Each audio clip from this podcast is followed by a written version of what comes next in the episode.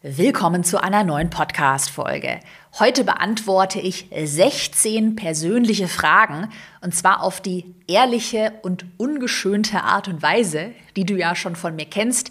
Du erfährst, wie meine Mindset-Morgenroutine aussieht, warum nicht alles Gold ist, was glänzt und auch ich so meine Tiefphasen habe mit Panikattacken und wenig Motivation und wie ich mir grundsätzlich mein siebenstelliges Online-Unternehmen aufgebaut habe. Auch Tipps ist gerade, wenn du am Anfang stehst, wie würde ich vorgehen, wenn ich jetzt wirklich nochmal komplett bei Null starten müsste.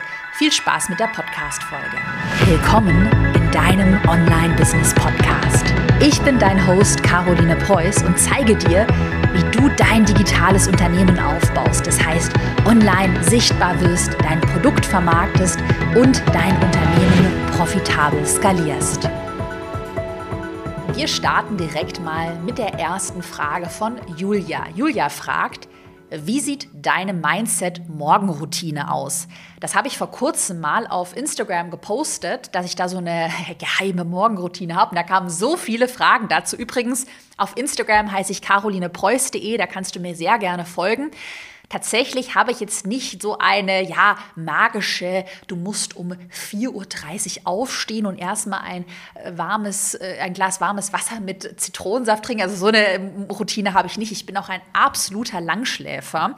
Und ich habe mich dafür in meiner Anfangszeit ja immer total schlecht gefühlt, weil man hört ja immer, ja, du brauchst diese magische Morgenroutine und muss dann früh morgens aufstehen, um wirklich produktiv zu sein. Also jeder erfolgreiche Unternehmer, Unternehmerin steht morgens um fünf auf und ich immer so, oh, lol, ich schlafe bis um neun oder bis um halb zehn. Und ja, mittlerweile bin ich da aber auch so locker. Also ich finde, man sollte das auch nicht erzwingen und mach dir deine Routine einfach so, wie sie zu dir passt und wie sie sich einfach gut anfühlt. Und ich bin ja, wie gesagt, ein mega Langschläfer, spaziere dann meistens gemütlich ins Büro, bei mir so super schön an der Spree entlang, habe dann meistens auch einen Podcast auf den Ohren zum, zu Wirtschaftsthemen, Aktien, Immobilien, Marketing, auch Psychologie-Podcasts höre ich sehr gerne von Stefanie Stahl oder äh, David Burns, von dem werde ich nachher noch ein bisschen erzählen. Und äh, ja, dann bin ich im Büro angelangt, mache mir natürlich einen Kaffee und dann gehe ich eben die Mindset-Routine durch. Und das ist je nachdem, also manchmal, wenn ich so ein bisschen Durchhängertage habe, mache ich das auch richtig intensiv, ähm, dass ich mir dann wirklich negative Emotionen und Gedanken aufschreibe und die dann, ähm, oder was heißt negativ, aber so verzerrte Gedanken ähm, aufschreibe und die dann äh, versuche umzuframen oder umzuformulieren in einen positiven Gedanken. Mehr dazu werde ich auch nachher nochmal erwähnen. Das ist so eine Methode von David Burns, ähm, ein Psychologe, Psychiater aus den USA. Bin ein sehr großer Fan von ihm. Das mache ich, wie gesagt, wenn ich eine schlechte Phase, einen schlechten Tag habe, so ungefähr eine halbe Stunde. Ähm, an den anderen Tagen, da gehe ich eigentlich nur so ein, ja, so eine kleine Checkliste mit meinen Mindset-Mantras, kann man sagen, durch. Das sind einfach verschiedene Sätze, an die ich mich immer wieder erinnern will. Ich kann dir mal einige davon äh, vorlesen. Also die lese ich dann einfach nur so einmal ja, laut vor mich her. Und zwar, ich muss gar nichts. Ich bin niemandem etwas schuldig. Das ist für mich so ein mega mächtiger Satz, weil ich als ich, als ich angefangen habe zu skalieren, dann hast du ja ein Team, du hast immer mehr Kunden und Kunden, hast du das Gefühl, es liegen immer mehr Erwartungen auf dir. Also ja, da, da sollte man ja noch das neue, die neue Idee umsetzen oder so generell hatte ich immer das Gefühl, ich bin, weiß ich nicht, auch vielleicht durch den Erfolg dann anderen Menschen irgendwie was schuldig oder hatte fast schon so ein schlechtes Gewissen. Und dieser Satz hilft mir einfach zu sagen, ja, ganz ehrlich, ich bin die Chefin, es ist mein Unternehmen und ich muss erstmal gar nichts. Und ich muss auch nicht ständig irgendwelche Dinge machen, weil ich mir denke, ich sollte sie oder das wäre irgendwie ganz schlau, es zu machen. Also wenn ich keine Lust habe, dann muss ich es erstmal nicht. Das hilft mir da, diesen Druck zu nehmen. Äh, ein, ein, ein, ein Mindset-Satz, den ich auch mega finde, ist folgender. Was zählt ist, dass ich im Vergleich zum letzten Jahr weiterkomme und meine eigenen Ziele erreiche. Also es zählen meine eigenen Ziele und es zählt eben nicht dieser toxische Vergleich mit anderen. Oh Gott, jetzt sehe ich hier, hat jemand einen, äh, einen 800.000 Euro Launch gemacht. Meiner war aber nur 750.000 oder keine Ahnung was. Äh, und dann vergleicht man sich ja super schnell. Ähm, nein, alles, was zählt, ist, dass du im Vergleich zum letzten Jahr zu deinem vergangenen Ich dich einfach weiterentwickelst, dass du deine eigenen Ziele erreichst. Und wenn du das schaffst, dann kann dir der ganze andere Scheiß egal sein. Hm, was mir auch mega hilft, es kommt noch was, äh, war für mich so ein richtiger Gamechanger. Ich bin nicht perfekt, hypergenial oder allwissend. Also ich habe auch nicht diesen Anspruch an mich, dass ich immer alles weiß und alles perfekt mache. Das klingt jetzt auf den ersten Blick so ein bisschen banal, aber hat bei mir irgendwie so voll den Knoten gelöst, weil ich gerade so letztes Jahr in so einer Phase war, dass ich irgendwie dachte, ja, ich, ich muss irgendwie das alles, ich muss immer alles ganz perfekt wissen und perfekt machen. Und seitdem ich mir immer sage, ja, ganz ehrlich, ich akzeptiere es einfach. Ich, ich, ich habe es einfach akzeptiert, ich bin nicht genial. Ist das irgendwie so super, ja, super Leichtigkeit, ja ach, ich akzeptiere es einfach mal, dass ich heute vielleicht auch nicht so krass produktiv war wie früher oder keine Ahnung. Also hat mir auf jeden Fall sehr geholfen. Und äh, ja, da kannst du dir ja auch mal gerne überlegen, ähm, welche Mindset-Mantras da für dich in Frage kommen oder Dinge, an die du dich einfach immer wieder erinnern willst. Und das kannst du dir in einer Liste runterschreiben und dann jeden Morgen ja einmal laut vor dir her sagen. Ähm, ja, und bei mir sind das noch ein paar andere. Genau, und das ist eigentlich meine Mindset-Morgen-Routine. Das heißt so ungefähr 10 bis 30 Minuten jeden Morgen. Und ich merke schon, auch seitdem ich immer mit David Burns, mit seiner Methode arbeite, was ich vorhin erzählt habe, hm, geht es mir auch schon echt äh, viel besser, beziehungsweise ich kann mit viel mehr negativen Emotionen einfach viel schneller umgehen, weil ich einfach sehe, okay, negative Emotionen, schreibe ich die dazugehörigen verzerrten negativen Gedanken auf und ähm, ja, kann sie dann in was Positives umformulieren und habe dann auch echt gemerkt, wie viele Gedanken so verzerrt sind. Also gerade so, ich denke, diesen Perfektionismusanspruch, den werden äh, ja viele kennen. Die zweite Frage von Juliane. Woher nimmst du deine Power, Motivation und Zielstrebigkeit? Also erstmal muss ich da fairerweise sagen, ich bin nicht immer so motiviert und voller Power, wie es aussieht. Und ähm, ich würde mal sagen, dass daran einfach ja Instagram schuld ist oder dass man ja auch nur, also wenn ich eine Story mache oder auch hier im Podcast, du siehst ja und hörst ja immer nur einen kleinen Ausschnitt aus meinem Leben. Und ähm, das muss ich mir auch immer wieder vor Augen ha halten, wenn ich auch andere Stories auf Instagram von anderen Leuten anschaue, denkst du immer so, oh krass, das ist voll perfekt und perfect life. Und ich sitze da irgendwie vergammelt hier an einem Sonntag, liege ich so in meinem Bett und bin unmotiviert. Und ja, es sind aber auch bei anderen Menschen immer nur die kleinen Ausschnitte aus dem Leben, die du siehst. Und Instagram oder auch, auch generell, also alles, was du in Öffentlichkeit siehst, ist nie alles, also da gibt es immer noch mehr. Und auch ich habe echt, auch gerade in, den, letzten äh, Monaten habe ich ja schon mal von Panikattacken erzählt, die ich auch habe, hatte ich keine so geile Phase, um ehrlich zu sein und ähm, habe mich dann auch teilweise so richtig da so reingesteigert. Ich weiß nicht, ob, ob das jemand äh, nachfühlen kann, aber es hat mich dann auch richtig panisch gemacht, dass ich nicht so motiviert bin wie sonst, weil ich dann auch dachte, ich muss doch jetzt, ich, es muss doch jetzt schneller gehen, ich darf doch diese Panikattacken auch nicht haben, ich muss doch jetzt schnell wieder funktionieren und irgendwie motiviert sein. Und das hat mich dann nur noch verrückter gemacht. Und auch hier wieder ähm, dieses, ähm, diesen Merksatz, ich akzeptiere, ich bin nicht genial und nicht perfekt. Äh, und ja, ich akzeptiere auch, dass ich nicht 100 Prozent jeden Tag immer Vollgas gebe oder 100% perfekt äh, performe, hat mir da auch schon echt geholfen, um den Druck rauszunehmen. Ähm, ja, also, also das einmal wollte ich gesagt haben, es ist nicht immer alles so genial, wie es äh, aussieht. Und ansonsten, ja, würde ich schon sagen, dass ich recht zielstrebig bin und da hilft mir tatsächlich mein persönliches Vision Board. Also ich habe das bei mir ähm, in einer Keynote-Präsentation, PowerPoint-Präsentation kannst du machen. Du kannst ein Pinterest-Board nehmen, auf Canva dir ein Board anlegen oder auch einfach äh, ausschnippeln und dann eine, eine reale, also nicht digitale Collage machen.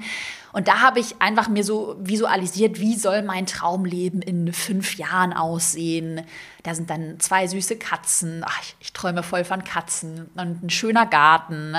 Ähm, ja, mit so einer Hollywood-Schaukel oder Hängematte ja, einfach alles, ja, was ich irgendwie schön finde und was so ein schönes Gefühl auch auslöst. Und ja, da denke ich eben immer oder dafür, da denke ich oft daran und versuche dann natürlich auch das Geld oder den Umsatz, also das Monetäre, immer mit solchen emotionalen Zielen, Wünschen von meinem Vision Board zu verknüpfen. Und das hilft mir schon, ja, dass man wirklich weiß, wofür macht man das, natürlich auch die Vision des eigenen Unternehmens, also sich wirklich mal zu fragen, was kann ich denn in der Welt mit meinem Unternehmen Positives bewegen. Ich, wir haben mal bei uns hochgerechnet, wie viel Euro Umsatz unsere ganzen Kundinnen und Kunden eigentlich schon erwirtschaftet haben. Und da sind wir auf deutlich über 10 Millionen Euro gekommen.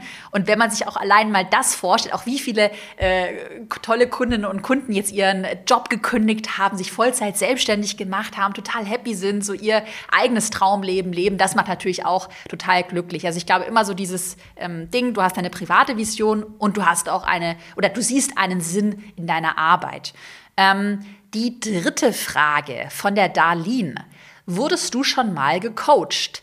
Ja, definitiv. Wobei ich jetzt ähm, ehrlicherweise keinen so einen Mentor habe, der mich seit Jahren generell in meinem Leben begleitet, sondern äh, wenn ich investiere in Weiterbildung, dann immer spezifisch in Dinge, wo ich selber noch ein Defizit habe, also wo ich mich einfach weiterentwickeln will, wo ich eine Schwäche habe ähm, oder einfach Dinge, die ich lernen will. Hm zum Beispiel Copywriting, Persönlichkeitsentwicklung, mega geiles Investment, hätte ich auch echt früher machen sollen. Also da wirklich ähm, habe ich einen Coach, wir machen so äh, Reisen zum inneren Kind und ähm, ich weiß gar nicht, was sie, ich, weiß nicht, wie ihre Methoden äh, heißen, aber eben, dass man seine Gefühle, Emotionen äh, aufarbeitet, ja, und nochmal negative Glaubenssätze auflöst.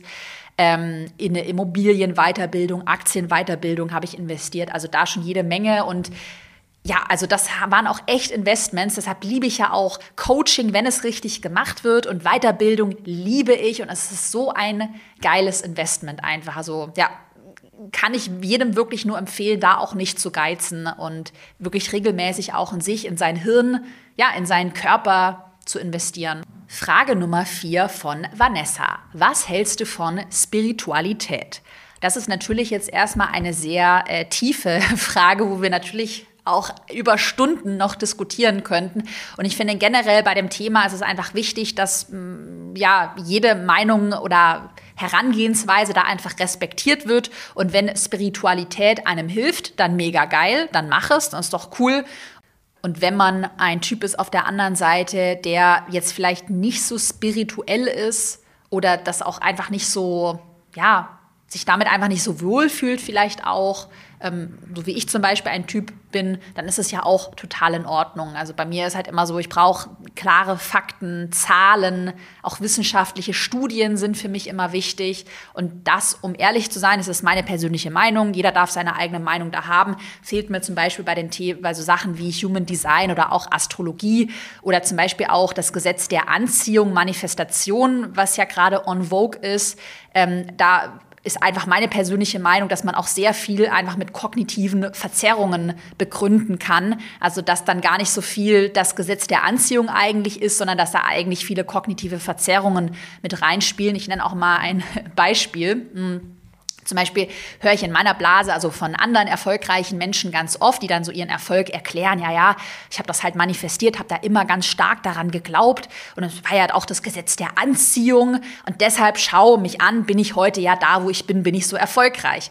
Und dann wäre aber meine Argumentation, dass das ja eine kognitive Verzerrung ist, weil ja nur die Menschen, die erfolgreich sind, ja auch behaupten, dass es das Gesetz der Anziehung war, was sie erfolgreich gemacht hat.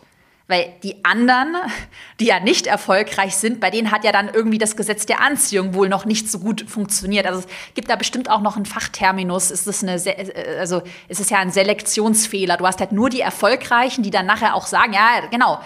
Und Rückschaufehler, das war bestimmt, das muss einfach das Gesetz der Anziehung gewesen sein wo ich mittlerweile echt ähm, behaupten würde, dass auch neben Talent und natürlich schon auch äh, Durchhaltevermögen, ähm, Fleiß zur richtigen Zeit am richtigen Ort sein, ähm, schon auch Glück eine Rolle spielt. Und ich glaube, das wollen halt viele, die dann erfolgreich sind, auch nicht so hören, weil es natürlich irgendwie ja, für dein eigenes Ego auch geiler ist, wenn du dir das halt alles, du hast dir das hart erarbeitet, genau.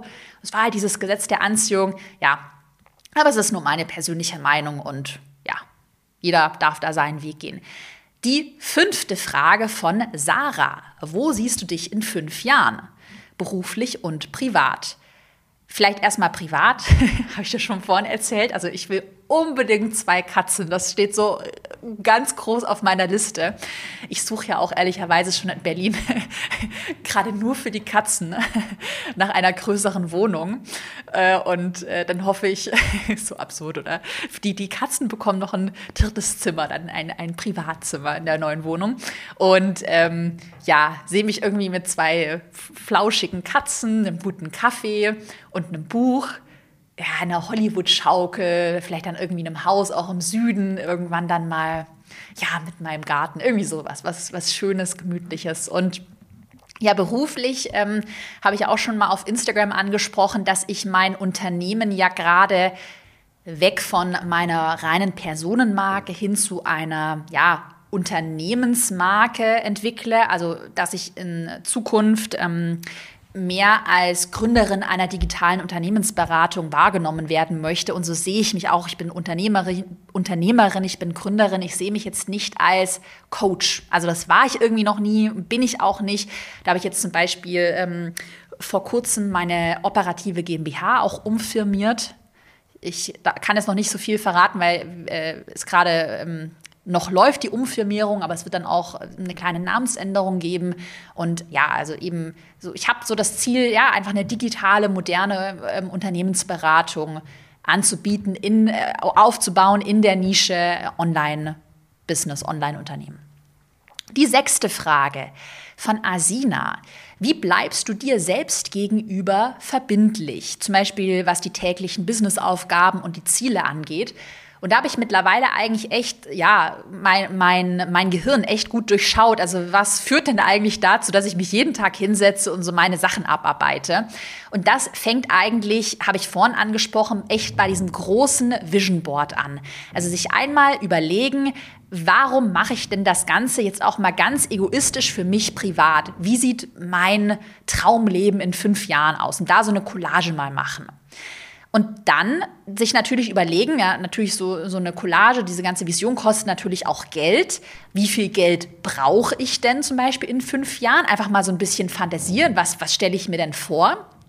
Und dann mal runterbrechen, was muss ich denn dann konkret jedes Jahr tun, um dieses Ziel zu erreichen und das mal so auf einzelne Jahresziele runterbrechen. Das kannst du jetzt zum Beispiel auch gerade auf das aktuelle Jahr oder auch auf das nächste Jahr mal herunterbrechen und mal überlegen, wie sehen denn da die großen Jahresziele aus? Beispielsweise ist so mein größtes Jahresziel jetzt für 2022 ja das neue Programm für fortgeschrittene Unternehmerinnen, Unternehmer zum Thema Skalieren, Teamaufbau, den richtiges Unternehmen aufzubauen, weil ich einfach weiß, so auch mit Hinblick, wo, ich habe ja gerade angesprochen, ähm, digitale Unternehmensberatung, wie sehe ich mich so in fünf Jahren, weiß ich einfach, dass dieses neue Programm da so diesen Weg ebnen wird. Das wird auch eine etwas andere Zielgruppe sein. Das werden vielleicht nicht mehr nur die ganz reinen Anfängerinnen und Anfänger sein oder so das klassische Thema Instagram-Beratung, kann ich mir auch irgendwann vorstellen.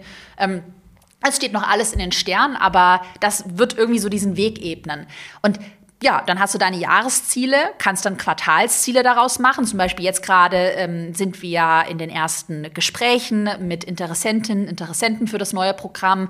Dann ähm, fängt irgendwann unser Verkaufsprozess an, dann natürlich die ganze Produktion und dann startet das Programm. Also das sind Quartalsziele.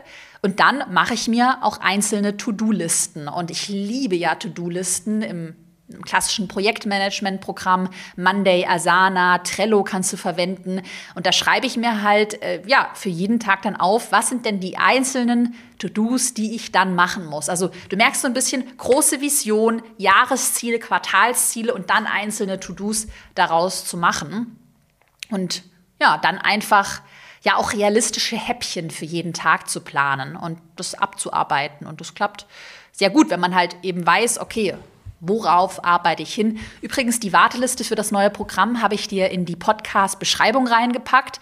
Also schau da gerne vorbei, wenn du schon ein bisschen weiter bist, letztes Jahr 40.000 Euro Umsatz mit deinem Online-Produkt verdient hast und jetzt eben weiter skalieren willst auf einen sechsstelligen Jahresumsatz. Und ja, bewirb dich. So, weiter geht's. Jetzt haben wir ja gerade sehr viele ja, persönliche Fragen zum Thema Mindset, Motivation besprochen. Und jetzt so der zweite große Block Fragen zu meinen Business-Anfängen. Ich glaube, das ist für viele auch spannend, die jetzt gerade vielleicht am Anfang stehen. Wie soll ich starten? Wie kann man sich denn eigentlich so ein Millionenunternehmen aufbauen? Ähm, wie hat bei mir denn alles angefangen? Die siebte Frage kommt von der Sandra. Was hast du studiert? Also ich habe BWL an der Humboldt-Uni in Berlin studiert, habe das Studium aber ja dann in der Mitte, also Bachelorstudium abgebrochen, einfach weil mein damaliger DIY-Blog, ich habe ja eigentlich als Bloggerin angefangen, ähm, ja 2018 so durch die Decke gegangen ist. Äh, ich habe den DIY-Blog zeitgleich mit meinem Studium angefangen und ich hatte damals 2018 schon einen Umsatz, das waren glaube ich 280.000 Euro und hatte ja dann auch schon angefangen mit ähm, skalierbaren digitalen Produkten und da war mir, ich, also ich habe da irgendwie so, das war so wie auf so einer riesigen geilen Welle zu reiten. Das war so, ich, ich habe da so ein Potenzial gesehen und dann war das irgendwie so, ja, jetzt muss ich mich irgendwie entscheiden. Also entweder ich mache es dieses Studium, das habe ich halt auch damals dann irgendwann halblebig gemacht, weil dieses, dieses Unternehmen, das ist so gewachsen, das war so geil und ich habe irgendwie das Gefühl gehabt, oh, ich habe da irgendwie ist mal ganz plakativ und blöd formuliert, ich habe da irgendwie so eine Goldgrube mitten in der Wüste ausgegraben und äh, es hat damals auch noch irgendwie, gab es auch noch nicht viele Online-Unternehmen, digitale Produkte und oh, ich, ich muss da jetzt irgendwie weitermachen. Das war so eine geile Phase und ja, und auch aus der heutigen Perspektive war es auch echt die richtige Entscheidung, da so der Intuition zu folgen. Ähm, weil viele hätten ja vielleicht gesagt, Gott, bist du verrückt, brichst dein Studium ab. Hat er auch vor kurzem auf Instagram die Frage bekommen, ja, was hast du denn dann für einen Abschluss? Und ich denke mir so, ja, wenn ich abgebrochen habe, habe ich ja keinen Abschluss. Ich habe halt Abitur gemacht. Und ähm, ja, also ich glaube, es muss auch hier jeder selber für sich entscheiden. Ich würde auch grundsätzlich nicht zu einem Abbruch raten. Also ich würde das auch nicht so glorifizieren. Aber wenn du so, also quasi so ein bisschen aus Return, ähm, also Risiko und Rendite herausgedacht, also klar, ich bin damit ein Risiko eingegangen, habe das abgebrochen, aber die Renditeerwartung war einfach so enorm und das war so eine Chance, die sich geboten hat. Und nach Abwägen ähm, der Faktoren Risiko, Rendite hat dann der Abbruch einfach Sinn gemacht. Die achte Frage von Annie. Was waren deine ersten Schritte, um dein Business aufzubauen? Also tatsächlich habe ich ja gerade so schon fallen lassen, damals mein DIY-Blog. Eigentlich ganz am Anfang habe ich angefangen so als Lifestyle-Blog, dann irgendwann so ein bisschen Fashion, Fashion-Lifestyle und dann habe ich es in einen DIY-Blog transformiert, ähm, weil ich da einfach sehr viel Potenzial gesehen habe. Das heißt, ja, ich meine, wenn man da so ein bisschen, bekommt ja dann oft die Frage, ja, ähm, wie, wie startet man am besten? Ich glaube, das allerwichtigste Learning aus der Sache damals war oder aus dem Start, starte einfach mal irgendwo. Also ich habe ja damals auch, ich weiß noch, wer, wer kennt noch die Blogger, die Blogspot-Blogs, die waren, glaube ich, damals von Google. Also ich hatte einen, nee, sogar früher, äh, krass, ich hatte sogar damals noch einen Tumblr-Blog. Ich weiß nicht, ob jetzt jemand noch Tumblr kennt, also ganz früh schon irgendwie mit 16 oder so. Mhm und ja, habe halt mal irgendwo angefangen. Also ich glaube am Anfang gar nicht so viel irgendwie strategisch zerdenken.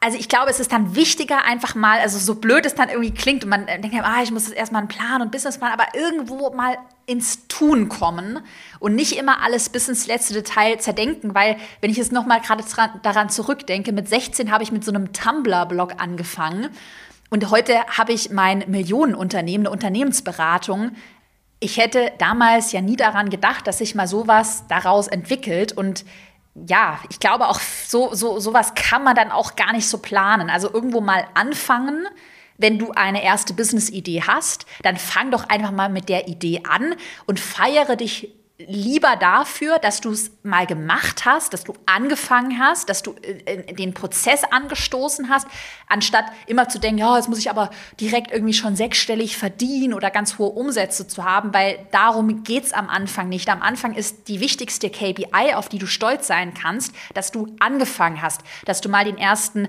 Kunden in einem 1 zu 1 beraten hast, dass du den ersten Auftrag an Land gezogen hast und ob das dann 1000 Euro oder 1500 oder dann 10.000 Euro sind, ist erstmal gar nicht so wichtig. Und das würde ich wirklich jedem mit auf den Weg geben, der gerade anfängt, einfach mal starten. Ne? Und ja, klar, macht dann schon Sinn, einmal strategisch eine, eine Marktanalyse zu machen und die Nische mal zu durchdenken. Aber dann sich also nicht davon so sehr aufhalten lassen, dass man dann irgendwie ein halbes Jahr erstmal plant. Ja, und so war dann bei mir der logische Schritt, habe ich schon erzählt, erstmal den Blog aufgebaut, dann ähm, habe ich auf Pinterest, insbesondere auf Pinterest, sehr gute Ergebnisse gesehen, also mit meinem DIY-Blog, bei mir sind da viele Pins viral gegangen, ich hatte eine extrem hohe Reichweite, also über eine Million Impressionen jeden Monat. Und habe dann gedacht, okay, krass, wie schlau wäre es, weil ich wurde damals auch schon oft dann angefragt für Einzelberatung im Bereich Pinterest und auch so Social Media. Wie schlau wäre es, dann diese Einzelberatung in ein, einen Online-Kurs damals noch zu verwandeln, also in ein skalierbares Produkt, weil ich habe dann halt schon sehr viel immer wieder in den Einzelberatungen wiederholt, ja, so sieht der perfekte Pin aus und so weiter.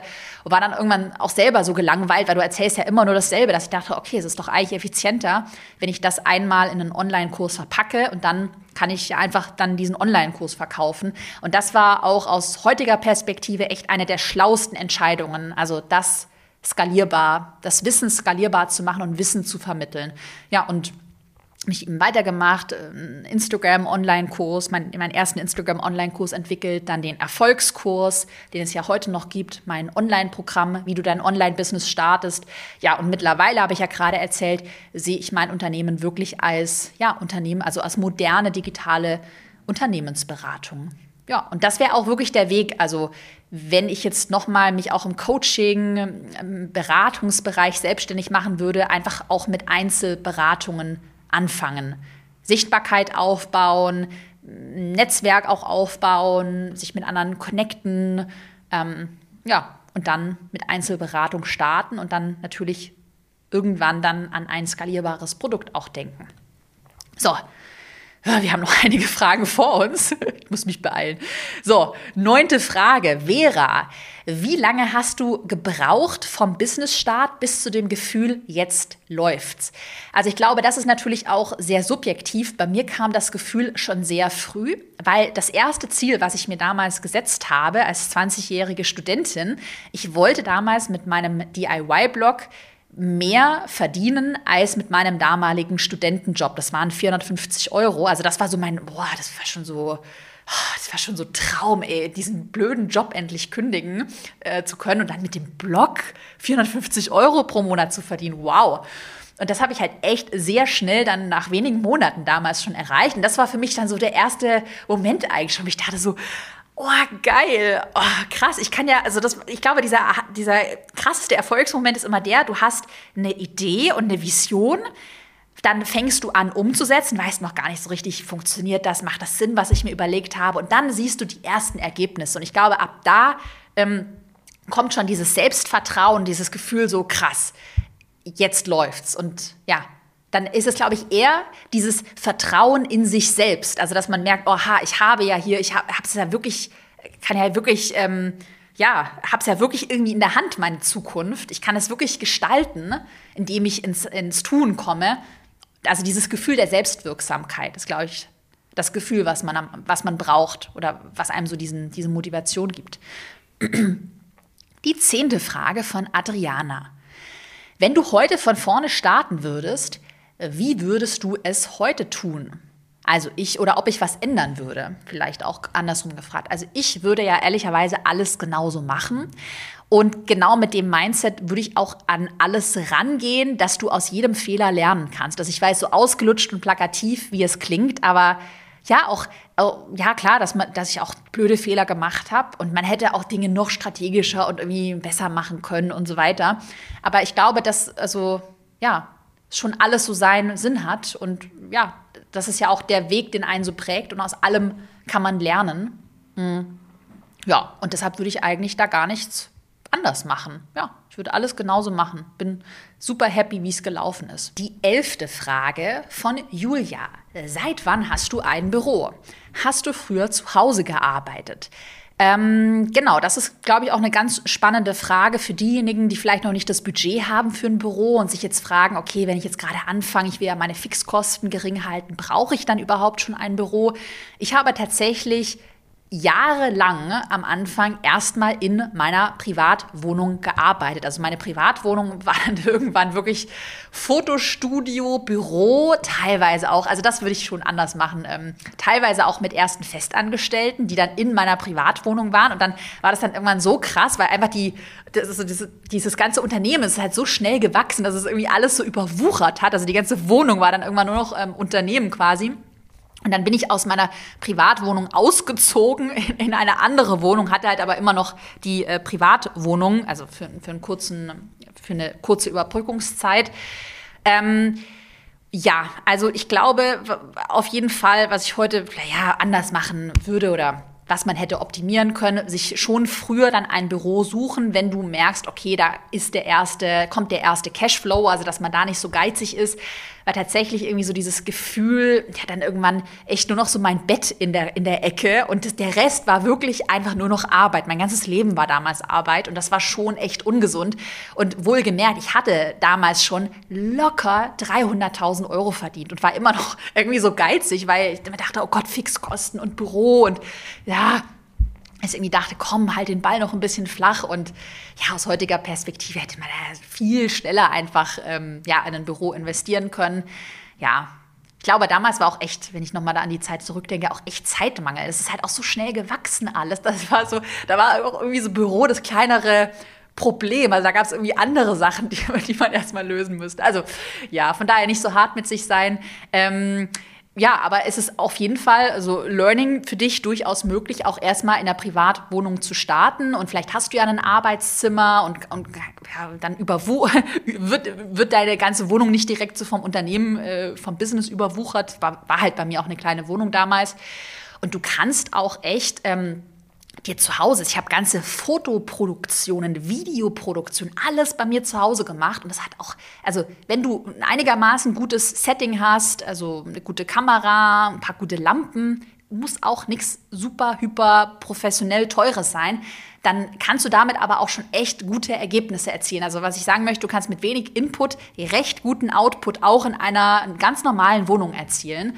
Ähm, brauchst auch kein krasses Studio oder so. Mhm und da ja sowieso alles digital ist, äh, könntest du sogar erste Mitarbeitende anstellen und die dann halt äh, digital arbeiten lassen. So arbeite ich ja mittlerweile auch. Ich habe ein paar, die in Berlin sind, im Büro dann auch. Und sonst ist der Rest einfach digital. Ja, und mittlerweile habe ich ein super schönes ähm, Büro in Berlin und bin da super happy und habe dadurch natürlich auch privat und beruflich ähm, jetzt viel besser getrennt. Ja, genau. Also, aber ich glaube auch, jeder wird mal in, also ich, ja, denke aus meiner Erfahrung, du hast halt am Anfang, wenn du halt gerade wächst und es ist alles noch so neu und dann klar, ein paar Dinge überfordern ein, du wirst immer mal so eine Zeit haben, ja, wo, ja, wo es vielleicht mal so ein bisschen mehr ist oder auch mehr Stress oder ja, vielleicht beruflich und privat dann so ein bisschen mehr verschwimmen und ähm, ja, muss aber ja auch nicht immer so sein. Also so eine Anfangszeit geht ja dann auch irgendwann vorbei. Genau. Die zwölfte Frage von Jana. Was sind die Bedingungen für Erfolg? Hm, da habe ich mir auch ein bisschen Gedanken gemacht. Was würde ich denn sagen? Also ich würde erstmal sagen, äh, oder zwei, zwei große Punkte. Der erste Punkt, wenig Ego. Also sich immer überlegen, ähm, wie hilft dein Produkt dem Kunden, der Kundin? Also wie kannst du mit einem nützlichen Produkt die Probleme anderer Menschen lösen oder auch mit einer Dienstleistung, einer Beratung?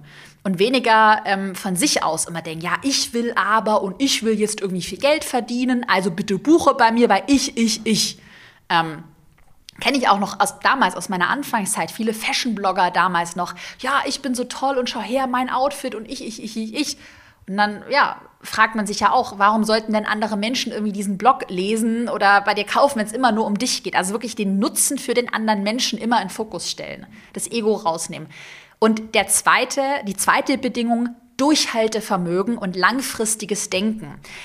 Also ich bin überzeugt davon und so sehe ich auch zum Beispiel Investments in eine persönliche Weiterentwicklung, in, in einfach Wissen. Das sehe ich total langfristig. Ich bin überzeugt davon, äh, dieses Wissen, was du im Kopf hast oder wenn du jetzt irgendwie mal anfängst, du fängst an, deine Website aufzubauen, ein bisschen Sichtbarkeit aufzubauen, dieses, die, das Wissen und die Erfahrung kann dir keiner nehmen. Und irgendwann wirst du mit diesem Wissen und mit dem Know-how dann zur richtigen Zeit am richtigen Ort sein.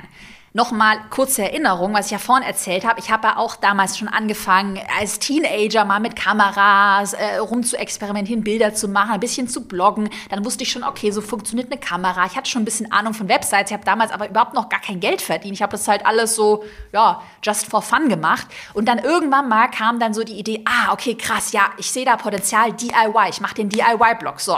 Und dann kam irgendwann Pinterest, eine neue Plattform, wo ich gemerkt habe, okay, krass, das verstehe ich. Geil, okay, hier gehen die Zahlen ab, okay. Und ich war aber mit diesem ganzen Vorwissen, ich wusste, wie man eine Kamera bedient, ich hatte schon ein bisschen Ahnung von, von so Internet und, und Website, war ich zur richtigen Zeit am richtigen Ort mit meinem Know-how eben. Und deshalb wirklich langfristig denken und niemals irgendwie so mit so einer Ungeduld da rangehen. Ja, aber ich war doch jetzt irgendwie schon drei Monate auf Instagram jeden Tag aktiv und ah, das muss doch jetzt werden. Es ist ja ungerecht, dass ich jetzt nicht direkt erfolgreich werde. Also nicht auch direkt immer alles hinschmeißen, weil man mal nach wenigen Monaten direkt nicht erfolgreich ist. Also das wirklich langfristig betrachten, mal über fünf Jahre hinweg.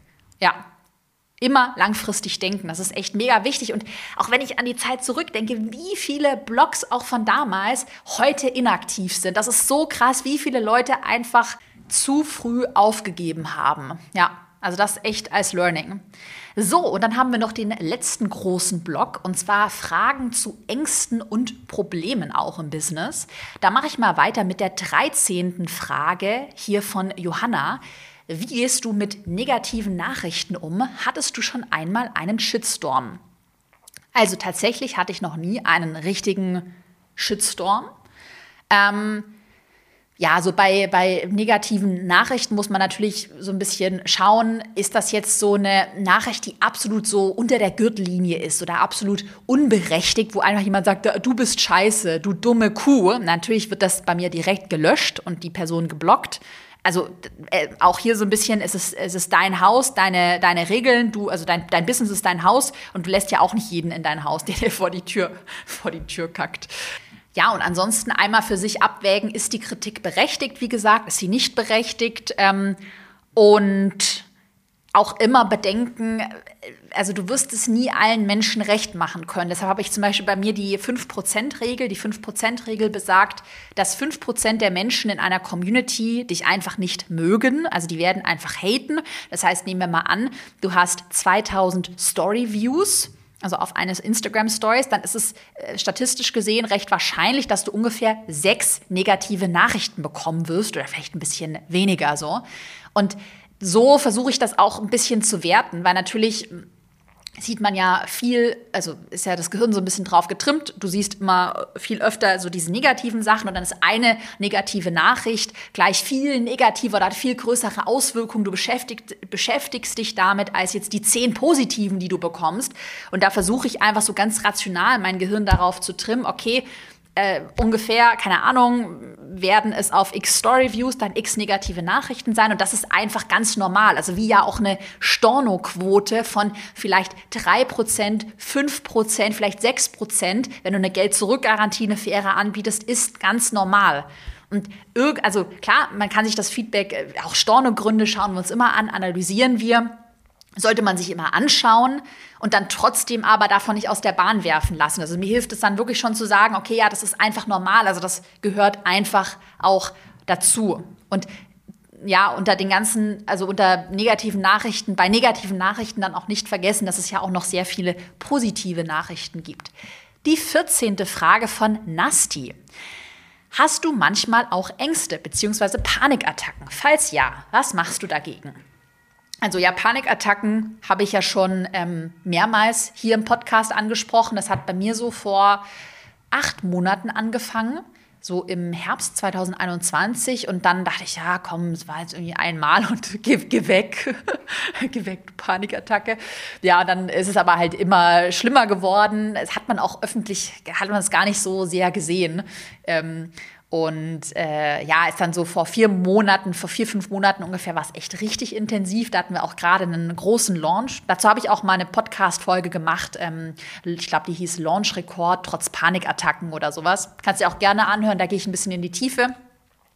Und ja, aktuell arbeite ich auf, verschiedene, auf verschiedenen Wegen daran und ich weiß auch, dass man das lösen kann. Es geht mir jetzt auch schon viel besser und ich sehe auch diese Panikattacken und auch Ängste immer als, auch als ein Zeichen, was ja eine Bedeutung hat und eine, also auch eine gute Sache, die mir auch gezeigt hat, so wie viel ich auch gearbeitet habe, wie wenig zum Beispiel bei mir war so ein Punkt, ja, ich meine eigene eigenen Bedürfnisse, ich habe meine eigenen Bedürfnisse halt so beim ganzen Skalieren und Teamaufbau äh, zu oft unter den Teppich gekehrt oder einen Tisch gekehrt oder sowas, sagt man. Ähm, und deshalb sehe ich das eher als Learning, weil sonst hätte ich es wahrscheinlich auch nicht gecheckt.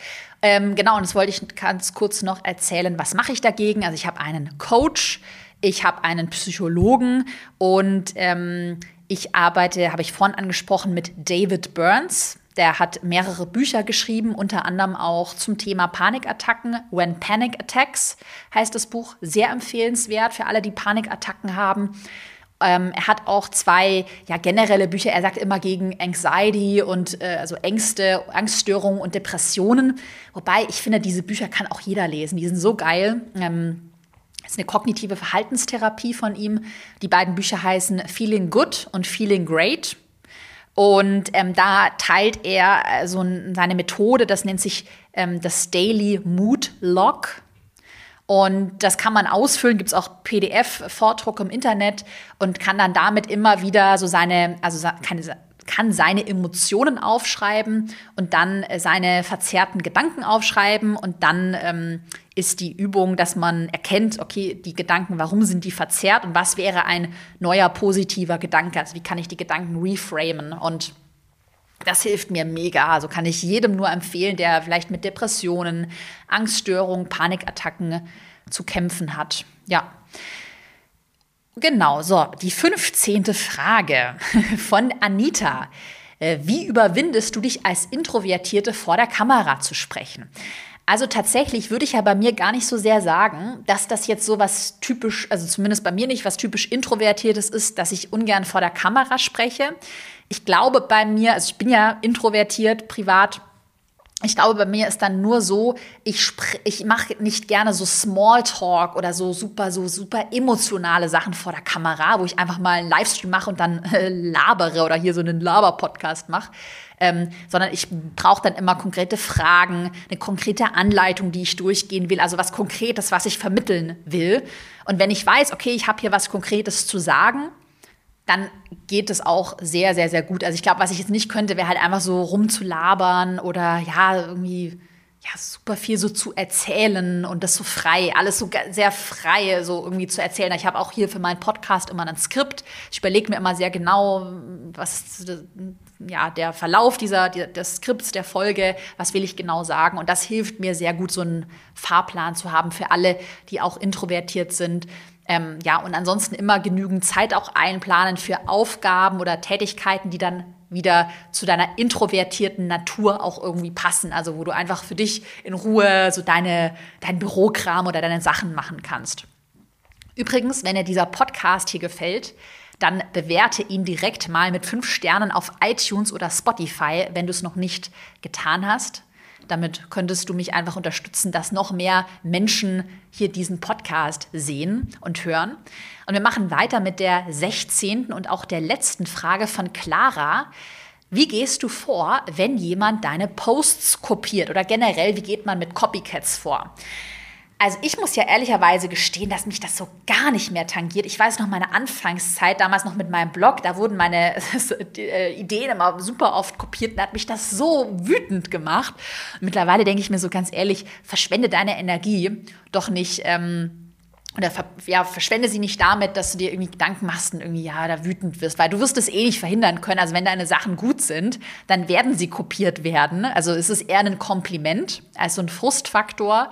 Und ähm, ja, also äh, auch aus, Recht, aus einer rechtlichen Perspektive, wenn man sich ein bisschen, kannst du auch mal gerne selber recherchieren, kann man auch gegen viele Sachen, außer wenn es ganz wirklich eins zu eins, also wirklich, wirklich eins zu eins kopiert ist, kann man gar nicht so viel machen. Ähm, ja, und ansonsten, ich würde da meine Energie irgendwie nicht so damit verschwenden. Also außer es ist wirklich was richtig krasses, wo wirklich ganze Texte, also wirklich eins zu eins, alles eins zu eins kopiert wird, dann klar kann man schon dagegen vorgehen.